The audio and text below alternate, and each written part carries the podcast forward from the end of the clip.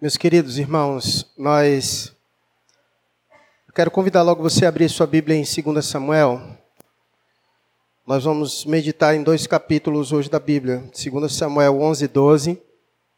Vou mudar um pouco a minha didática, para a gente aproveitar mais o nosso tempo.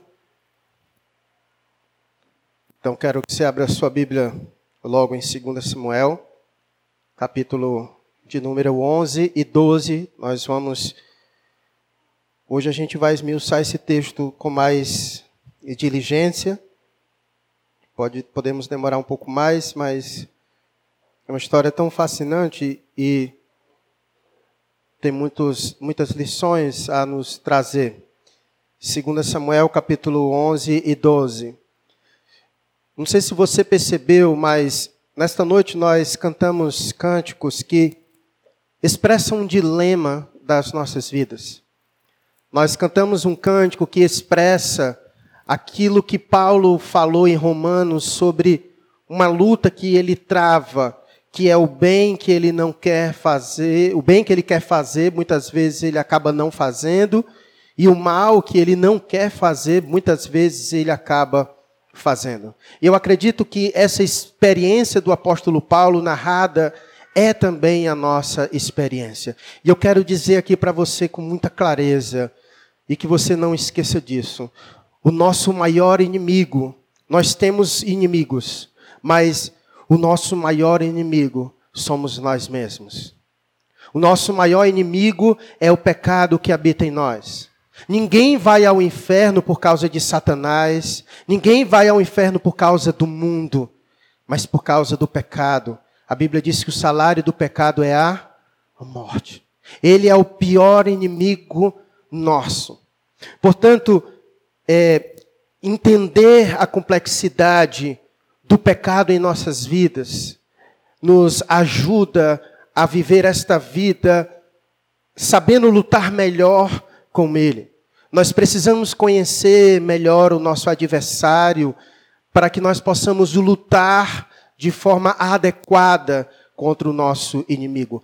E uma das coisas que o evangelho me me deixa maravilhado é a, a viva esperança e expectativa que o Evangelho nos dá de que Cristo foi ao Calvário e ele venceu a morte para que no futuro breve, irmãos, nós sejamos livres por completo dos efeitos do pecado em nossa vida. Isso não é maravilhoso, irmãos? Isso não é maravilhoso. Então o Evangelho tem uma mensagem muito boa de encorajamento, em saber que ainda que nós travemos as nossas lutas aqui contra o nosso pecado, logo chegará o momento em que nós nos livraremos dele por completo. Mas eu hoje quero tratar sobre o ainda não, sobre ainda por aqui, enquanto aqui nesta vida, nós precisamos aprender a lidar com ele. E uma das coisas que eu acredito que nós que serve para o nosso aprendizado é que nós precisamos aprender com as quedas que o pecado nos leva muitas vezes. Não há nenhum de nós aqui que permaneça sempre em pé. Há momentos em que o pecado nos traz ao chão, nos leva ao chão. Há momentos em que ele nos derruba, é verdade. E o que eu quero nesta noite é junto com os irmãos, meditarmos sobre o que nós podemos aprender com as quedas. E em especificamente nesta noite nós iremos olhar para a vida de Davi. Para a vida de Davi, olhar um momento de tropeço na vida de, de Davi e tentarmos aprender com o tropeço de Davi. Eu não sei se você já viu, mas você já ouviu isso, mas ah, um dito popular que é verdade, que diz que é, Inteligente é aquele que aprende com os seus erros, mas sábio é aquele que observa o erro do outro e pega um caminho diferente. Ele não precisa testar aquele caminho, só observando o que o outro fez, ele pega um caminho mais aprumado para a sua vida. E é por essa razão que quedas como a de Davi e outras, Deus fez questão de registrar, deixar registrado nas Escrituras.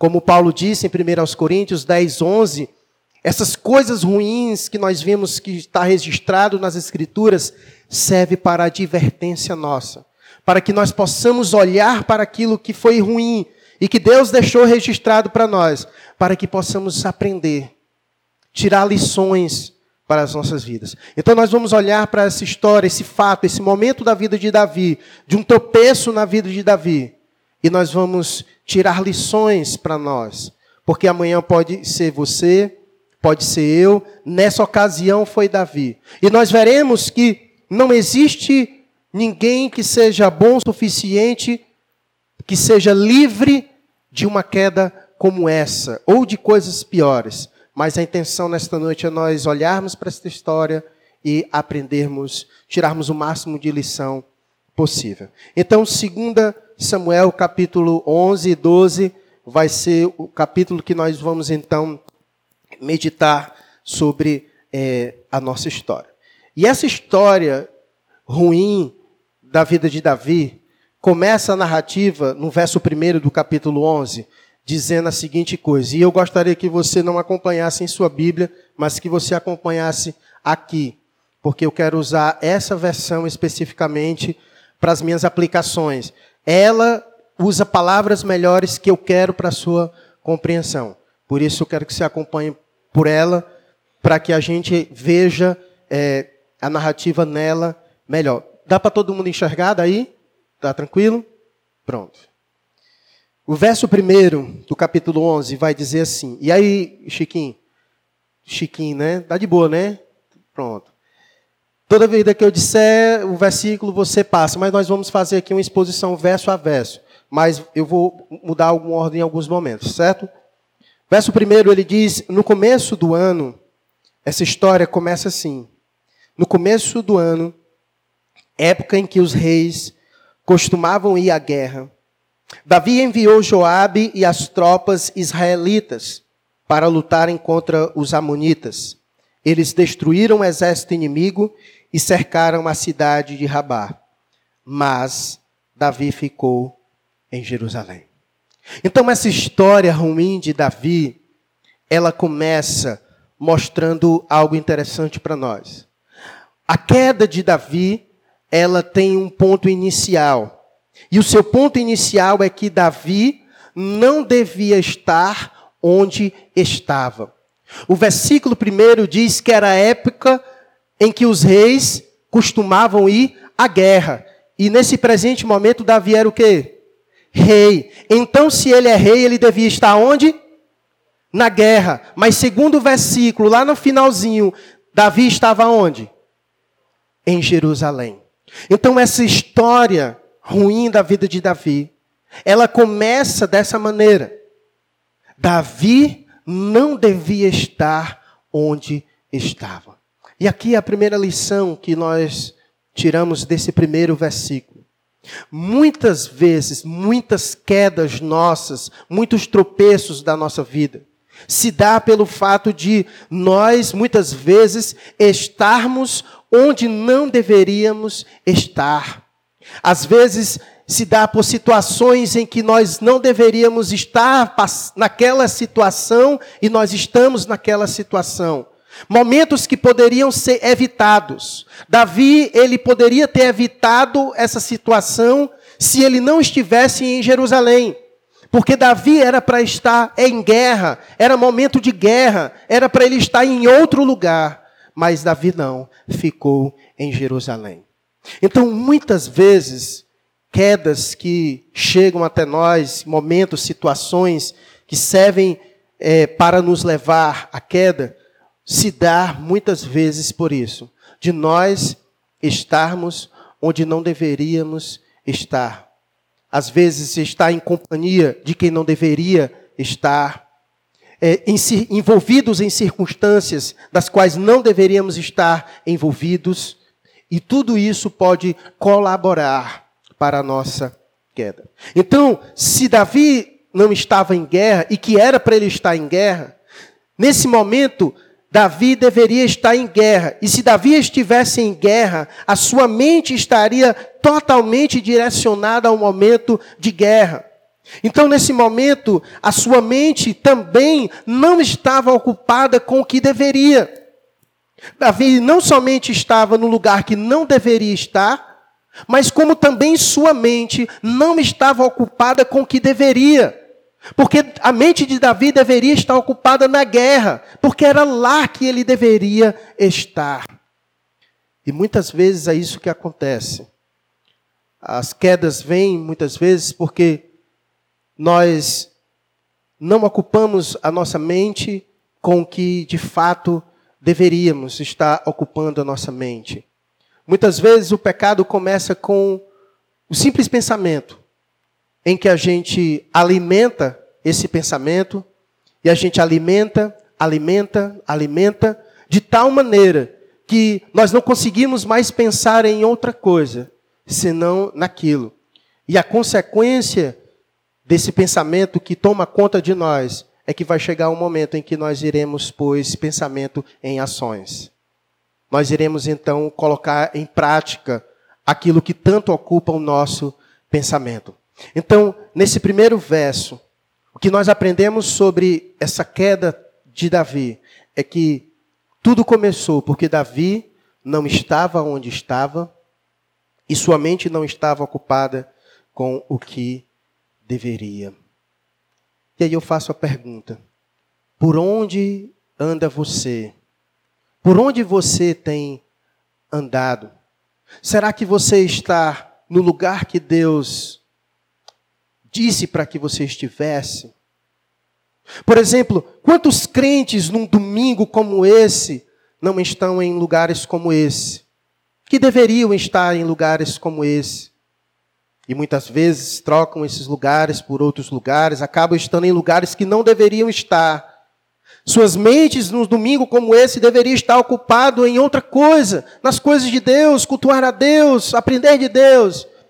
E muitas vezes suas mentes estão ocupadas com outras coisas. E isso pode ser o início da causa de uma queda nossa.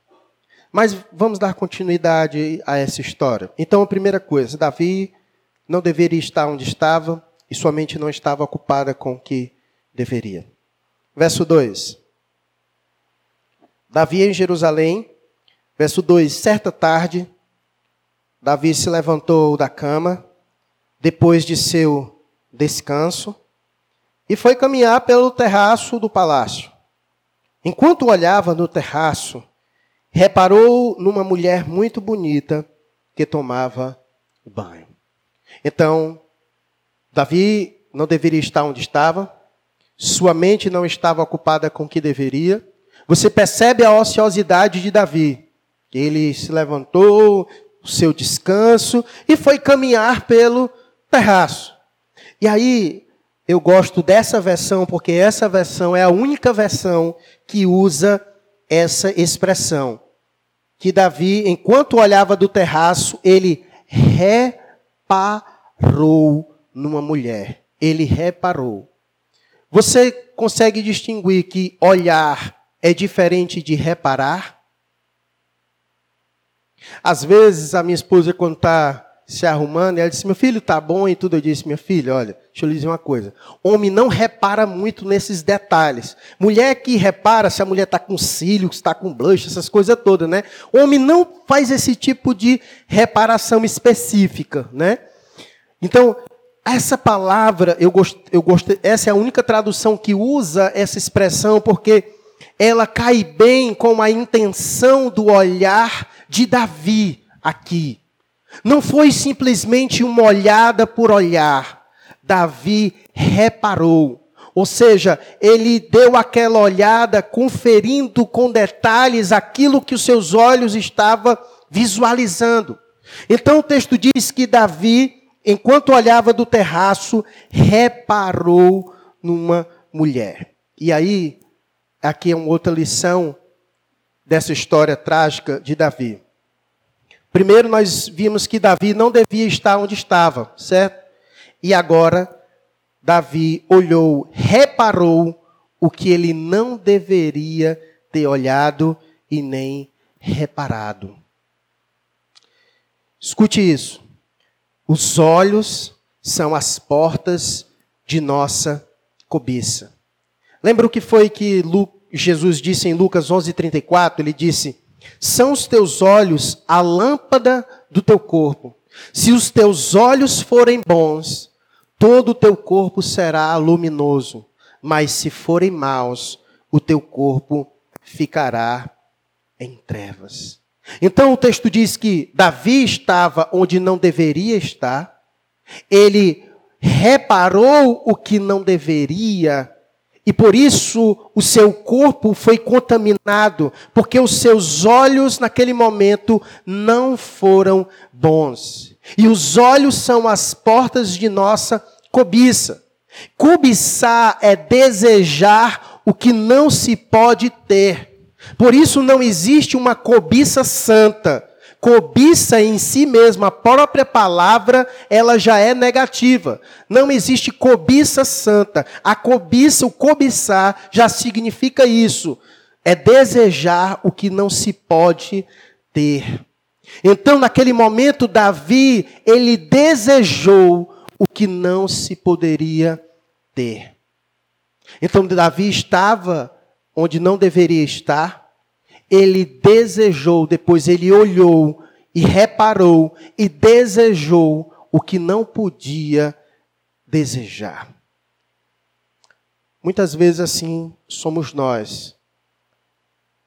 Nós acabamos sendo tomados por aquilo que os nossos olhos desejam. E isso é porta para a nossa queda. Tiago vai dizer a seguinte coisa em Tiago 1, 13, 15. Ele diz: Ninguém ao ser tentado diga, sou tentado por Deus, porque Deus não pode ser tentado pelo mal, e ele mesmo a ninguém tenta. E Tiago disse isso porque alguém poderia dizer, mas também Davi estava lá no terraço e viu uma mulher dessa, aí é presente de Deus para ele vislumbrar. Não. Ninguém ao ser tentado pode dizer que foi tentado por Deus. É Deus colocando aí o teste para ele. Não. Ninguém ao ser tentado pode dizer que foi tentado por Deus. Ao contrário, cada um é tentado pela sua própria cobiça. E como disse Tiago, depois de haver concebido, dá à luz o pecado, e o pecado, uma vez consumado, gerará morte. Então, a situação de Davi a queda de Davi e que tira a lição para nós é isso. Cuidado com o que você tem desejado. É muito importante nós analisarmos, à luz da palavra de Deus, aquilo que temos almejado em nossos corações. É importante nós passarmos pelo crivo da palavra de Deus, para saber se aquilo que estamos desejando tem aprovação de Deus. Porque se aquilo que nós estamos desejando não tem aprovação de Deus, nós temos que orar com muito fervor diante de Deus, para que o Senhor arranque dos nossos corações esse desejo. Mas Davi não fez isso. Ele não orou para que Deus arrancasse isso do coração dele. O que Davi fez? Eis o pecado à porta. Davi estava onde não deveria estar reparou o que não deveria ter reparado, desejou o que não deveria ter desejado. E agora, o que Davi vai fazer com essa situação? Ele vai orar a Deus pedindo para arrancar? Ou ele vai à frente ainda diante disso? Será que ele vai até as últimas consequências para ter o que ele deseja? Vejamos, verso 3. Davi mandou alguém para descobrir quem era a mulher. Disseram-lhe, é Batseba, filha de Eliã e esposa de Urias, o Itita. Só que, tá, tá bom, versículo 3. Então, Davi desejou, Davi almejou aquilo que ele viu. E ele então, no verso 3, mandou se certificar, ter mais informações acerca daquilo que ele queria. E aqui é uma lição importante. Quanto mais nós procuramos pelo objeto da nossa cobiça, mais nós nos envolvemos. E quanto mais nós nos envolvemos, mais nós ignoramos as placas de advertência. Nesse versículo 3 já surgiu uma placa enorme de advertência para Davi acerca daquilo que ele queria. Davi não orou. Davi reparou no que não deveria ter reparado. Desejou o que não deveria ter desejado. Alimentou seu desejo, mandou saber mais informação. Quem é essa mulher? E a informação veio. E a informação veio com uma grande placa de advertência para Davi. Qual era a placa de advertência para Davi? Qual era a informação sobre essa mulher? Ela é o quê? Ela é casada. Ela é casada. A informação veio com uma placa bem grande para Davi de advertência. Essa mulher é casada. Inclusive citou o nome do marido dela. Como é o nome do marido dela? É Urias. Essa mulher é casada. Então, quanto mais nós procuramos pelo objeto da nossa cobiça, mais nós nos envolvemos. E quanto mais nós nos envolvemos, é aqui que está o perigo. Porque nós ignoramos as placas de advertência. Davi já havia almejado, ele já havia cobiçado, ele já havia reparado além do que ele deveria. E aquilo tomou Davi de tal maneira, a sua cobiça lhe cegou. A sua cobiça lhe cegou. A placa de advertência que veio para Davi foi mesmo que nada. Ele não considerou aquela placa que veio como a informação, dizendo que esta mulher era casada. Já preguei sobre isso aqui na igreja, não sei se você lembra. Sobre as placas de advertência, sobre os sinais, lembra? Falamos sobre isso, eu acho que foi na. Eu preguei em Atos capítulo 27, sobre o naufrágio. Eu acho que foi, sobre, foi nesse, nessa pregação que eu falei. Que os marinheiros não, não deram atenção às placas de advertência que Deus estava dando e eles se aventuraram em meio ao alto mar e veio uma grande tempestade para a vida deles. Meus irmãos, na vida é assim. Quem dirige sabe disso. Se você não seguir as placas de trânsito, meu irmão, na vida é assim. Se você não seguir as placas de advertência, ainda que você queira chegar em algum lugar, ainda que você queira muito, está atrasado, está apressado, tem que chegar naquele lugar, mas você tem que respeitar as placas de advertência. Então, na vida é assim. Deus muitas vezes quer nos poupar de certas circunstâncias e situações, nos apresentando placas. Considere as placas de advertência. Já que você não orou para Deus remover aquilo que já estava tomado no coração, Deus enviou as placas. Mas o problema é que quanto mais nós nos envolvemos, mais ignoramos as placas de advertência. E Davi continuou. Ele não parou. A placa estava lá, pare, pare, bem grande. Mas Davi acelerou, pesou o pé no acelerador e foi embora. Versículo 4. Então Davi enviou mensageiros para que a trouxessem e teve relações com ela. Batseba havia acabado de completar o ritual de purificação depois da menstruação e ela voltou para casa. A consequência foi essa. Depois de haver concebido a cobiça, então dá-se a luz ao pecado, e isso é inevitavelmente. Inevitavelmente vai chegar a essa conclusão.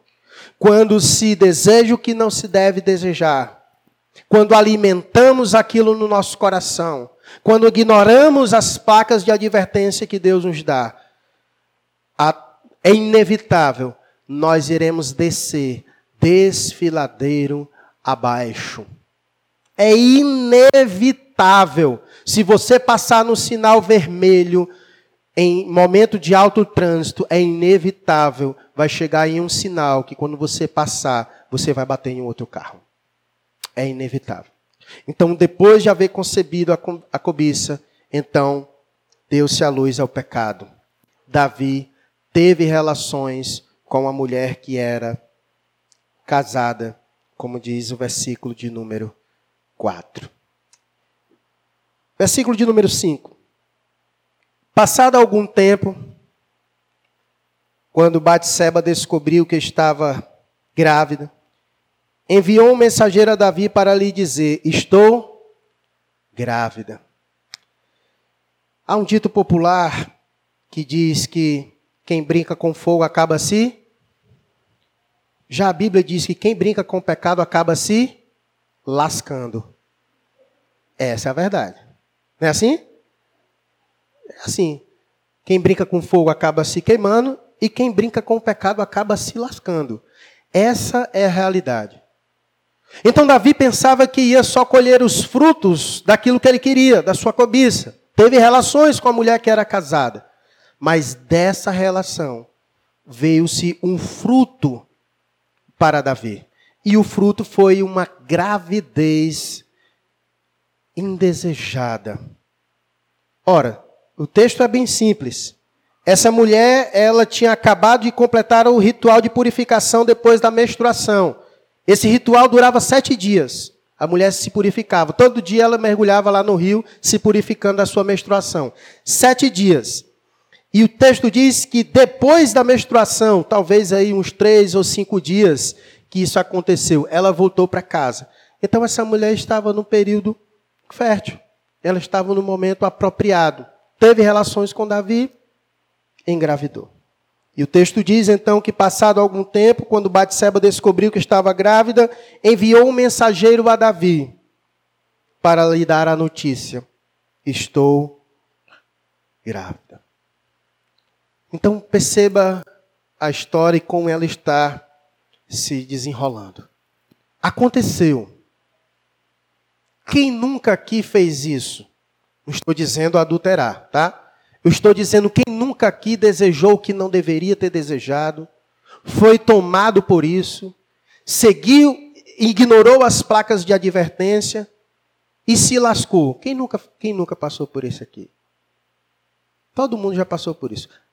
Agora a questão é: o que fazer quando se lasca? O que fazer? Muita gente chuta o pau da barraca. Já tomei um gole, agora eu vou tomar um engradado todinho. Muita gente pega outros caminhos. A grande verdade é que nós temos dificuldade para nos reerguermos de imediato diante das quedas. Não é verdade? Às vezes a vergonha, a situação, aquilo que foi gerado, tira de nós o desejo de continuarmos. E a gente fica tão abalado com aquilo que às vezes a gente perde esperança. Não vale mais a pena tentar corrigir ou prosseguir. E muita gente acaba se afogando ainda mais na problemática. Isso é porque nós temos dificuldade para nos reerguermos de imediato diante das quedas. E geralmente, sabe o que é que acontece? Ela nos leva ainda mais para baixo. Como diz o salmista, um abismo vai chamando outro abismo. E foi isso que aconteceu com Davi. Se já não bastasse o que ele tinha feito de ter desejado a mulher que não deveria, teve relações com ela, ela engravidou. Sabe o que foi que Davi fez agora? Nós não vamos ler, mas eu vou lhe contar o que aconteceu dos versos 6 até o verso 27. O que aconteceu, o que Davi decidiu fazer foi a seguinte coisa. Urias estava, sabe aonde, o marido da mulher? Na guerra. Que quem deveria estar na guerra? Davi. Mas o marido da mulher estava na guerra. Davi então mandou chamar Urias, o marido dessa mulher. E então Davi vai ter com ele. E ele diz: Cara, é o seguinte, você tem sido um bom soldado. Faz o seguinte, vai para casa. Aproveita, vai dormir com a tua mulher. Qual era a intenção de Davi? Se esse homem se deitar com a mulher, então vai ficar fácil. Eu, eu disse, todo mundo vai ficar fácil ela dizer: não, esse menino é teu. Lembra, tu estava na guerra, tu veio, a gente teve relações, pronto. Então Davi pensou nisso. Só que Davi não contou com o coração íntegro de Urias, coisa que naquele momento Davi não teve. Davi então chama Urias e diz: Urias, vai para a tua casa, vai, vai deitar com a tua mulher, vai aproveitar. E quando menos esperou, Urias não foi para casa. Urias ficou na porta com outros soldados. E Davi achou estranho aquilo. Como é que pode? Esse homem não foi para casa. E Davi mandou chamar Urias e disse: Urias, eu mandei tu ir para tua casa, para tu aproveitar o momento com a tua esposa. Ele disse: Olha o que Urias disse para Davi: Mas Senhor, o general está lá, nosso, meu comandante está na guerra, os meus outros amigos estão na guerra. Como é que eu posso ir para casa e me deitar com a minha esposa enquanto outros estão lutando a minha guerra? Urias deu uma grande lição para Davi. E naquele momento, Urias estava com o pensamento aonde deveria estar, que era onde? Na guerra. O que Davi deveria estar com seu pensamento na guerra. Urias estava, e ele disse: Eu não vou para casa, porque meu pensamento está na guerra. É lá que eu devo estar, é lá que o meu comandante está, é lá que os meus amigos estão, e eu não posso fazer isso. Aí Davi está certo. Pois vamos fazer o seguinte: vamos comer. Comeu, Davi deu muita bebida para Urias. E Davi acreditava que quando Urias estivesse cheio no melão, agora ele vai para casa. E Urias foi para casa. Urias não foi para casa. Vocês acham que parou por aí? Davi, tentando resolver o problema que ele havia causado, ele então enviou uma carta para o seu comandante na guerra. Seguinte, coloca Urias na linha de frente de batalha. Coloca Urias na frente de batalha, próximo aos nossos maiores adversários para que Urias possa morrer em combate. E assim aconteceu.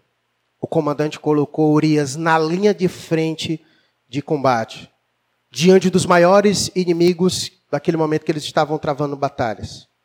E Urias morreu, com muitos outros. E o versículo 26 e 27, acompanhe comigo do capítulo 11, verso 26 e 27. Quando a esposa de Urias soube que seu marido havia morrido, chorou por ele. Terminado o período de luto, Davi mandou trazê-la para o palácio. Ela se tornou uma de suas esposas e deu à luz a um filho. Só até aqui tá bom. Então o que aconteceu foi isso. Davi desejou o que, deve, o que não deveria ter desejado. Davi, ele então consumou aquilo, gerou um filho, e ele ainda matou o marido da mulher, para, numa tentativa de ocultar, de se livrar daquele erro que ele cometeu. Toda essa loucura de Davi foi fruto da sua tentativa de esconder o seu erro, o seu pecado. Pergunta: esse é ou não é um erro comum nosso? De tentar esconder os nossos erros. E o pior é que a gente faz isso errando muito mais na tentativa de ocultar. Olha onde Davi chegou. Ele tentou de todas as maneiras encontrar um jeito para consertar o mal que ele tinha feito. E quanto mais ele tentava consertar, mais problemas ele causava. Mas sabe o que, que motivou mesmo Davi fazer isso? Foi isso. A sua tentativa de esconder o seu erro.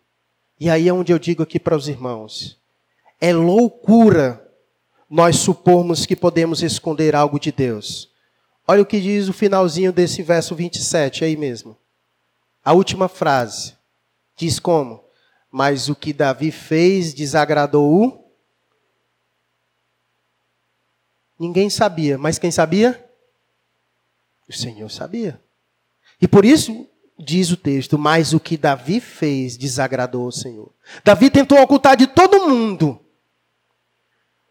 Mas é impossível ocultar alguma coisa de Deus. E fica aqui a grande lição para nós. É loucura nós supormos que iremos conseguir esconder alguma coisa de Deus. Podemos esconder das pessoas. Podemos tentar encontrar todos os meios para botarmos debaixo do tapete as coisas, tentarmos maquiar as coisas, mas é impossível nós ocultarmos as coisas de Deus.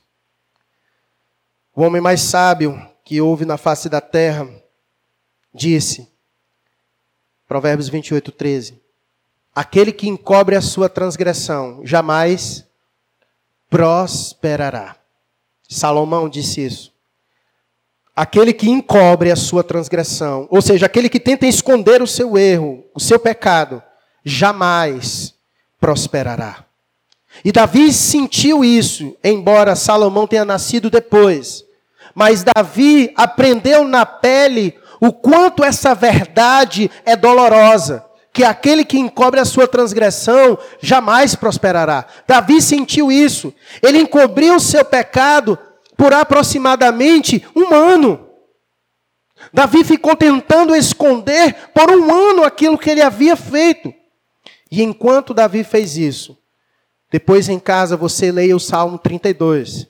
O Salmo 32 foi o salmo que Davi fez enquanto ele estava escondendo esse pecado. E nesse salmo, Salmo 32, no verso 3, enquanto ele escondia o seu pecado, ele disse, Salmo 32, verso 3: Enquanto calei os meus pecados, envelheceram os meus ossos pelos meus constantes gemidos todo dia. Davi sofreu muito. Davi sofreu na pele. Davi sofreu nos ossos. Eu acredito piamente que se você é um crente em Cristo Jesus e quando você está fazendo algo que não deve e fica tentando esconder, Deus não deixa você em paz. Disso eu tenho certeza absoluta. E você sofre por dentro. E Deus faz isso proposital. Deus causa dor dentro para que cause reação externa nossa e interna. Davi sofreu muito. Foi um ano de agonia. E ele diz: Enquanto eu calei os meus pecados, envelheceram os meus ossos pelos meus constantes gemidos todo dia. O seu pecado, o seu encobrimento, o seu silêncio diante do seu pecado, o envelheceram, lhe trouxeram dor, constantes gemidos todo dia. Meus irmãos, nossa sorte mesmo é que Deus não permite seus filhos pecarem com sucesso e em paz. Ele vem ao nosso encontro para nos socorrer. Davi estava numa situação cruel. Havia cometido essas atrocidades que nós acabamos de, de ver nas Escrituras. Davi estava tentando encobrir. Davi não conseguia lidar com aquilo, não conseguia se reerguer diante da queda, e aquilo estava lhe consumindo. E é por isso que eu digo: a nossa sorte é porque Deus não permite que os seus filhos pequem com sucesso, ele vem ao nosso encontro para nos socorrer. E aqui eu quero que você aprenda algo de como Deus vem ao nosso encontro para nos socorrer. Primeiro, Deus vem ao nosso encontro como nosso Pai e justo Pai que Ele é. E Ele então nos disciplina em amor. Neste mesmo Salmo 32, no verso 4, Davi disse assim: Porque a tua mão pesava dia e noite sobre mim, o meu vigor se tornou em sequidão de estio. Enquanto Davi ocultava, enquanto Davi silenciava, Deus lhe pesou a mão, dia e noite. E é isso que nós precisamos aprender primeiro. Deus vem ao nosso encontro, mas como um pai e justo que ele é, ele nos disciplina em amor. Porque o objetivo da disciplina de Deus é de nos conduzir à santidade, como disse o autor de Hebreus, no capítulo 12, ele diz: Porque o Senhor corrige a quem ama e açoita todo filho a quem recebe. Deus nos disciplina para aproveitamento, a fim de sermos participantes da sua santidade. Então, Deus faz isso. E é preciso, nessa ação de Deus, nós vermos o cuidado de Deus. Deus ele não nos deixa morrermos engasgados em nosso próprio pecado. Ele nos livra com mão forte de nós mesmos. Mesmo nós querendo ocultar, vivendo naquilo, trazendo dores a si mesmo, Deus, como um pai que ele é, ele vem causando dor, mas é aquela dor para nos libertar. É uma dor que vem para nos libertar, para nos encorajar a, a, a termos a atitude correta. Então ele faz isso, como um bom pai, disciplina o seu filho que está rebelde, que não quer aceitar a disciplina do pai, aquele filho que, que não quer, que é desobediente e, e, que está mentindo, e que seu pai sabe que ele fez traquinagem, mas ele está ocultando e mentindo para os seus pais, dizendo que não fez, e naquele momento os pais vêm com disciplina, para que ele possa dizer a verdade, para que ele possa dizer: é verdade, pai, eu, eu menti para o senhor, eu estava escondendo. E Deus faz isso. Ele vem e se ele não fizer isso, nós iremos morrer no nosso próprio pecado e na nossa própria dureza do nosso coração. Vamos para o capítulo 12.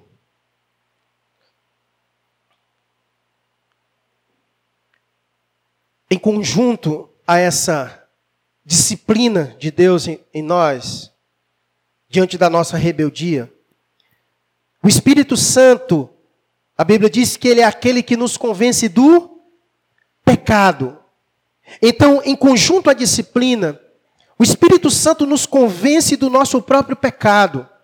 Davi precisava ser convencido do seu pecado. Ele estava ocultando o seu pecado. Ele precisava ser convencido. Ele precisava, naquele momento, confessar o seu pecado. E o Espírito Santo então faz isso, ele nos convence. E para isso, aprenda uma coisa aqui hoje. Para isso, muitas vezes, o Espírito Santo de Deus usa outros irmãos. E nesse caso, no versículo 1 do capítulo 12, sabe quem Deus usou para falar Davi, para que Davi confessasse o seu pecado? Versículo 1. Então o Senhor enviou o profeta Natã a Davi. Deus usou uma pessoa para ir a Davi, para ajudá-lo a confessar o seu pecado. Então aprenda isso. Muitas vezes Deus usa outros irmãos para nos alertar acerca dos nossos pecados. Portanto, não rejeite a exortação de Deus por meio dos seus irmãos. O autor de Hebreus, no capítulo 3, no verso 13, ele vai dizer aquilo que a gente sempre tem dito aqui que nós devemos nos exortar uns aos outros todos os dias, para que o nosso coração não seja endurecido pelo engano do pecado. Então, não esqueça disso. É preciso nós retirarmos da nossa boca e da nossa mente esse, essa ideia tola de que ninguém pode me julgar. Seus irmãos podem lhe julgar e devem lhe julgar. Julgar não é condenar. Julgar é quando nós medimos uma coisa com padrão nas Escrituras e diz, meu irmão, isso que você está fazendo não é certo, porque a Bíblia diz. Isso é julgar. É quando você diz, meu filho, não faça isso porque é certo, porque isso é errado. Você está julgando a atitude dele com base naquilo que você acredita ser certo e errado. Então Natan, naquele momento, foi usado por Deus para chegar para Davi e dizer: o que você fez foi errado. Então não esqueça disso. Então, diante desse sistema do politicamente correto, que ninguém pode dizer nada, não caia nessa tolice. Tire isso da sua mente, de que ninguém pode me julgar. Seus irmãos podem e devem lhe julgar. E Deus usa isso. Deus usa a igreja para julgar a nós mesmos. E Paulo vai dizer que a igreja de Cristo vai julgar os anjos no final dos tempos. E nós então somos passíveis de julgar as nossas causas entre nós mesmos, como deve ser feito. Então não rejeite a exortação de Deus por meio dos seus irmãos. Mas interessante nessa história foi como é interessante ver a maneira como Natan confrontou a Davi. Ele teve que criar uma história. Veja comigo. Verso 1. Veja comigo, do verso 1 ao verso 9. Capítulo 12. Está colocando aí, Chiquinho? Estava ótimo, né? Diz: Então o Senhor enviou o profeta Natan a Davi. Ele foi até o rei e lhe disse: Havia dois homens em certa cidade. Um era rico e o outro pobre. O rico era dono de muitas ovelhas e muito gado. O pobre não tinha nada, exceto uma cordeirinha que ele havia comprado. Ele criou a cordeirinha e ela cresceu com os filhos dele. Comia de seu prato, bebia de seu copo e até dormia em seus braços. Era ela como sua filha. Certo dia, um visitante chegou à casa do rico. Em vez de matar um dos animais de seu próprio rebanho, o rico tomou a cordeirinha do pobre, a matou e a preparou para seu visitante. Davi ficou furioso com esse homem rico e jurou: Tão certo como vive o Senhor, o homem que faz uma coisa dessa deve, merece morrer. Deve restituir quatro ovelhas ao pobre por ter roubado a cordeirinha e não ter mostrado compaixão. Na verdade, Davi estava falando de Natan estava falando de quem? Olha o que depois disse Natan. No verso 7. Então Natan disse a Davi: Você é esse homem. Você era o homem rico, que tinha muitas coisas, mas foi pegar o homem que só tinha uma, uma só. Você é este homem. E é interessante, então, como, da, como Natan, para confrontar Davi, teve de criar essa história. Isso revela duas coisas, primeiro. A primeira é, sabe por que, que Natan chegou a Davi contando essa história? Isso revela a dureza do coração de Davi. Se Natan tivesse chegado o confrontando diretamente, muito provavelmente Davi não teria recebido. Natan então teve que criar uma história porque o coração de Davi estava tão endurecido pelo seu pecado que ele não iria ouvir. Segundo, Davi foi pego numa grande armadilha que Natan lançou. Ele foi pego por sua rapidez em julgar o pecado alheio, enquanto ele era tardio em julgar o seu próprio. Você percebe a fúria de Davi? O texto diz que ele ficou enfurecido no verso 5. Davi ficou enfurecido com esse homem rico e disse: Tão certo como vive o Senhor, o homem que faz uma coisa dessa merece morrer. Perceba a fúria dele a agilidade dele de julgar o caso. Mas como ele foi tardio em julgar o seu próprio. Davi havia silenciado o seu pecado durante quanto tempo? Um ano.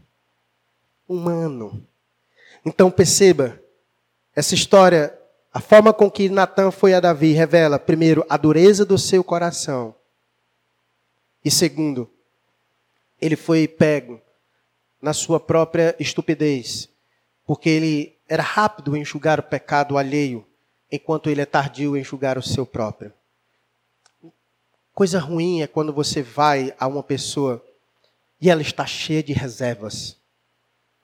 Você vai a ela com as melhores das intenções para ajudá-la, porque esse é o nosso papel. Mas às vezes a pessoa não quer nem ouvir.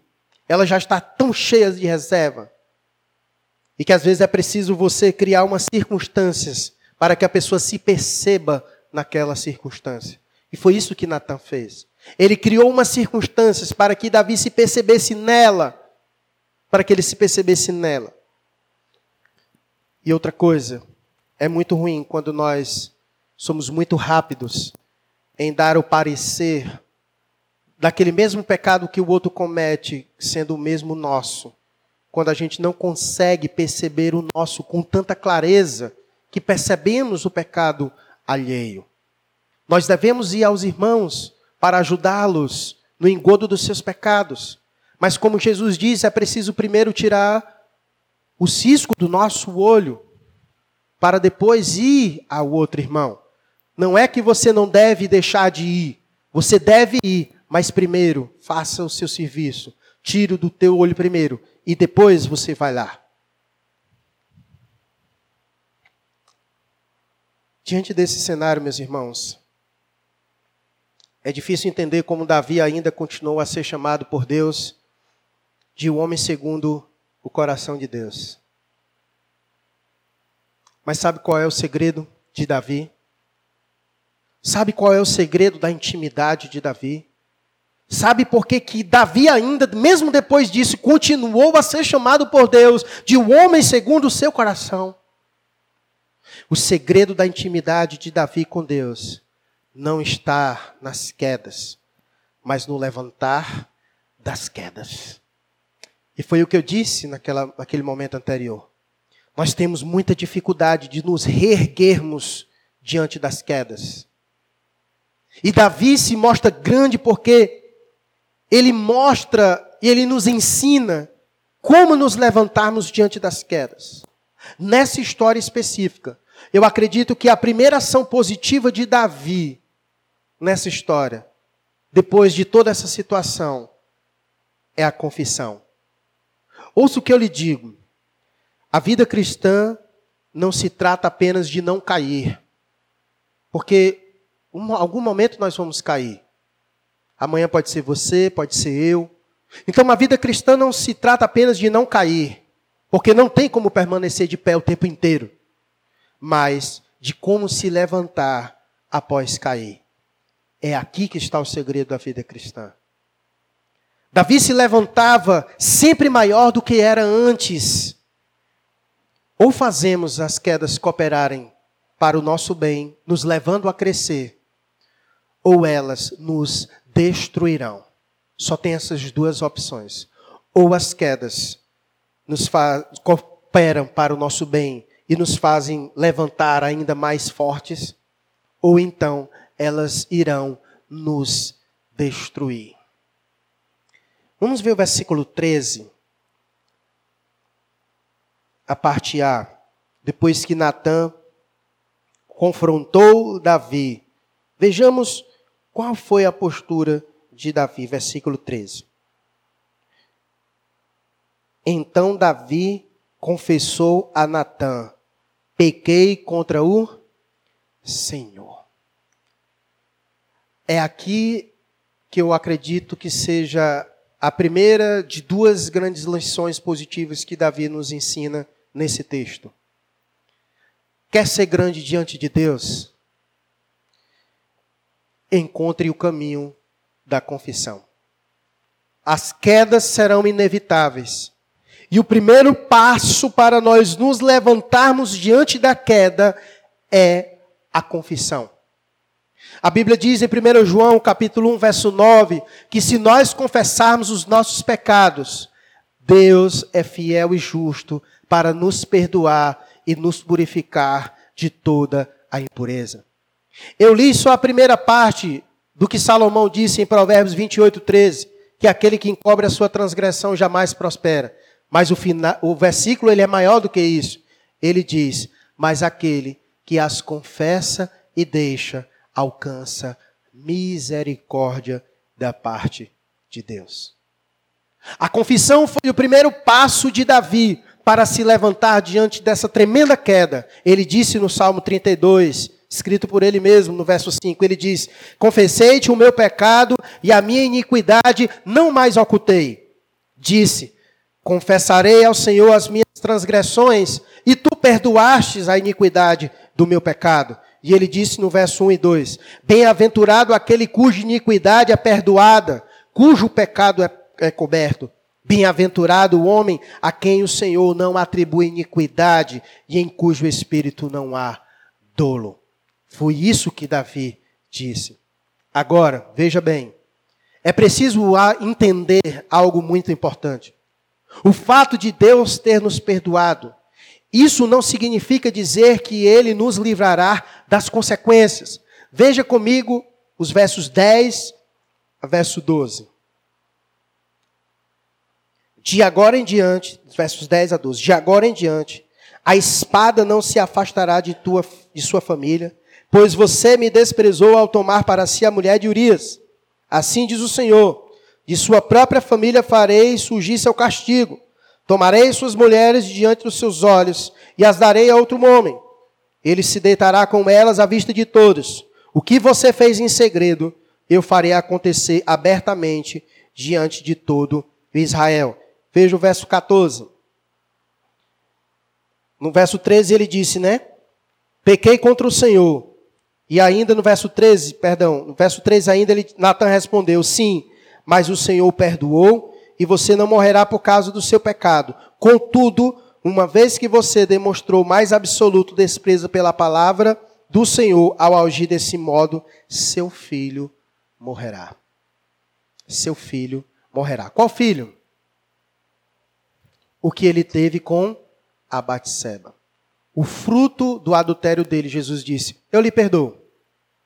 Mas a espada não vai se apartar da sua família, e esse filho que você teve com essa mulher vai morrer. Então, é preciso nós entendermos isso. O fato de Deus ter nos perdoado, Deus disse que perdoou Davi, mas não significa dizer que ele nos livrará das consequências. Isso é muito importante, irmãos. Porque muitas vezes nós achamos que o fato de nós irmos a Deus e pedirmos perdão a Deus, Deus vai nos livrar das consequências dos nossos atos. Isso não acontece. Isso não acontece. Deus é um justo juiz só alguém que se arrependeu de verdade é quem vai conseguir ter humildade e maturidade para suportar as consequências sem culpar ninguém. E é aqui que Davi também nos ensina bastante sobre isso. Davi era consciente. Ele era consciente do seu pecado. Ele era consciente que ele foi o transgressor. Então ele era consciente que tinha consequências também para a sua vida. Isso é importante. Porque às vezes a gente comete certas coisas na nossa vida e a gente não quer colher os frutos disso. A Bíblia é muito clara em Gálatas, quando o apóstolo Paulo vai dizer que aquilo que o homem plantar é o que ele vai também o quê? Colher. Às vezes nós plantamos coisas e não queremos colher. Às vezes nós queremos que outras pessoas colham. Mas nós mesmos não queremos assumir a responsabilidade de colher o fruto dos nossos atos. Isso é maturidade. É você estar ciente de que você precisa colher a lei natural de Deus. E só alguém que se arrependeu de verdade é quem vai conseguir ter maturidade e humildade para suportar as consequências sem culpar ninguém. Ele ignorou todas as placas de advertência de Deus e no final ainda fica reclamando com Deus. Fica questionando a bondade de Deus. Mas cadê o Senhor que não me acorde no meu sofrimento? Ai, mas Senhor, eu me arrependi, eu estou aqui, Deus não me ama. Você precisa ser maduro e ter humildade suficiente para entender que Deus não vai livrar você das consequências, Ele vai lhe dar forças para você suportar as consequências. Você precisa pedir a Deus forças para suportar as consequências, mas não livrar das consequências. Então não culpe ninguém.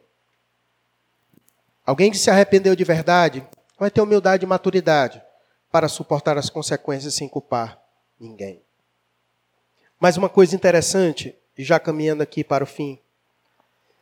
A Bíblia diz que Há tempo para todas as coisas. Tempo de prantear e tempo de recomeçar. Diante das nossas quedas, é importante nós aprendermos isso. Vejamos o exemplo, o segundo exemplo positivo de Davi nessa história. Veja comigo do verso 15 a 25 e depois a gente comenta um pouco. Depois que Deus deu a sentença para Davi da consequência do que iria lhe acontecer, Olha a postura de Davi. Verso 15 e diante. Depois que Natan voltou para casa, o Senhor fez adoecer gravemente o filho de Davi com a mulher de Urias. Davi suplicou ao Senhor que poupasse a criança. Ele jejuou, passou a noite prostrado no chão. Os oficiais do palácio insistiram para que ele se levantasse e comesse com eles, mas Davi se recusou. No sétimo dia, a criança morreu. Os servos de Davi ficaram com medo de contar para ele. Não ouviu os nossos conselhos quando a criança estava doente? Disseram: Se lhe contarmos que a criança morreu, poderá cometer uma insanidade. Davi percebeu que estavam cochichando e compreendeu o que havia acontecido. A criança morreu? perguntou. Sim, responderam eles, está morta. Veja a postura de Davi. Então Davi levantou-se do chão, lavou-se, perfumou-se e trocou de roupa. Foi ao santuário e adorou ao Senhor. Depois voltou ao palácio, pediu que lhe trouxessem alimento e comeu. Seus servos ficaram perplexos. Não entendemos, disseram. Enquanto a criança estava viva, o Senhor chorou e jejuou. Agora que a criança morreu, o Senhor parou de lamentar e voltou a comer. Davi respondeu: Enquanto a criança estava viva, jejuei e chorei, pois pensava: quem sabe o Senhor terá compaixão de mim e deixará a criança viver. Mas por que jejuar agora que ela morreu? Poderia eu fazê-la voltar? Até aqui é suficiente para nossa meditação. Veja a postura de Davi. Enquanto a criança estava doente, Davi fez o que deveria fazer. Ele orou, ele jejuou, ele chorou, ele lamentou. E depois que a criança morreu, é interessante o que Davi fez. Ele se levantou do chão, lavou-se, perfumou-se, trocou de roupa, foi ao santuário, adorou a Deus, comeu e seguiu a vida. E se você vê adiante, veja o que vai dizer do verso 24. Então Davi consolou Batseba, sua mulher, e teve relações com ela. Batseba engravidou e deu à luz um filho, a quem Davi chamou de Salomão. O Senhor amou a criança e enviou uma mensagem por meio do profeta Natan dizendo que o menino deveria se chamar Gedidias, conforme o Senhor havia ordenado. Perceba o que foi que ele fez. Ele, enquanto a criança estava doente, ele teve uma postura, depois ele teve outra. E aqui que eu quero trazer nossa nossa penúltima lição. Diante das quedas, é importante aprender isso. Há momento em para a gente chorar, lamentar, se, a, se humilhar na presença de Deus, diante das quedas. O problema é porque tem gente que diante das quedas morre lá e fica lá e ela não consegue prosseguir a vida. Não há mais jeito, não tem mais solução, aconteceu, fez o que não deveria ter feito, não considerou as placas de advertência, as consequências já estão aqui, beleza, Re, chora, se humilha na presença de Deus, confessa o teu pecado, mas você vai ter que caminhar, porque não vai ter mais como mudar o que aconteceu. Não tem mais como mudar o que aconteceu. Aconteceu, acabou. Agora tem que continuar. E é isso que Davi vem ensinando. Por isso que há momento para todas as coisas, há o tempo de prantear e o tempo de recomeçar. Enquanto era tempo para prantear, Davi pranteou. Jejuou, chorou, lamentou, não quis comer nada, ficou ali. Mas quando a criança morreu, ele mesmo disse: Não há mais nada que eu possa fazer que vai mudar o que aconteceu. Agora eu posso e devo recomeçar. E ele recomeçou. Agora, Batseba já era sua mulher de fato. Ele fez o que deveria fazer. Teve relações com ela. Ela teve um filho da forma certa, do modo correto, porque agora ela era mulher dele. E o Senhor amou a criança e era Salomão. E fez de Salomão o homem mais sábio do mundo. Então perceba, há momentos para recomeçar. E há momentos de seguir. E nós precisamos aprender com isso. E prosseguir. E é momento de plantar coisas novas para no futuro colher frutos novos na nossa vida. Você não pode ficar no passado. O que aconteceu, aconteceu. O que passou, passou. Fez tudo o que deveria ter feito. Agora recomeça e vai à frente. É preciso fazer isso. E muita gente, aqui no último versículo, para finalizar agora mesmo. O verso 20 para mim é maravilhoso. que diz: Então Davi levantou-se do chão, clavou-se, perfumou-se e trocou de roupa. Foi ao santuário e adorou ao Senhor. Muita gente parece, porque muita gente perece, na verdade, porque no colher do seu fruto, do seu próprio pecado, deixam de adorar a Deus. Davi nos dá um exemplo maravilhoso em nossas vidas. Enquanto muitos entram em uma, um estado de angústia eterna e que consome a sua alma, Davi encontrou remédio na adoração ao Senhor. Davi não ficou prostrado. Davi não permitiu com que a ansiedade e a depressão tomasse conta do seu coração. Ele tomou o melhor remédio para a sua angústia, foi ao santuário e adorou. Meu irmão, não há remédio melhor no mundo para curar as aflições de alma do que adorar a Deus.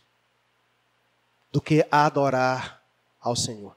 Adorar a Deus é cura para nossa alma.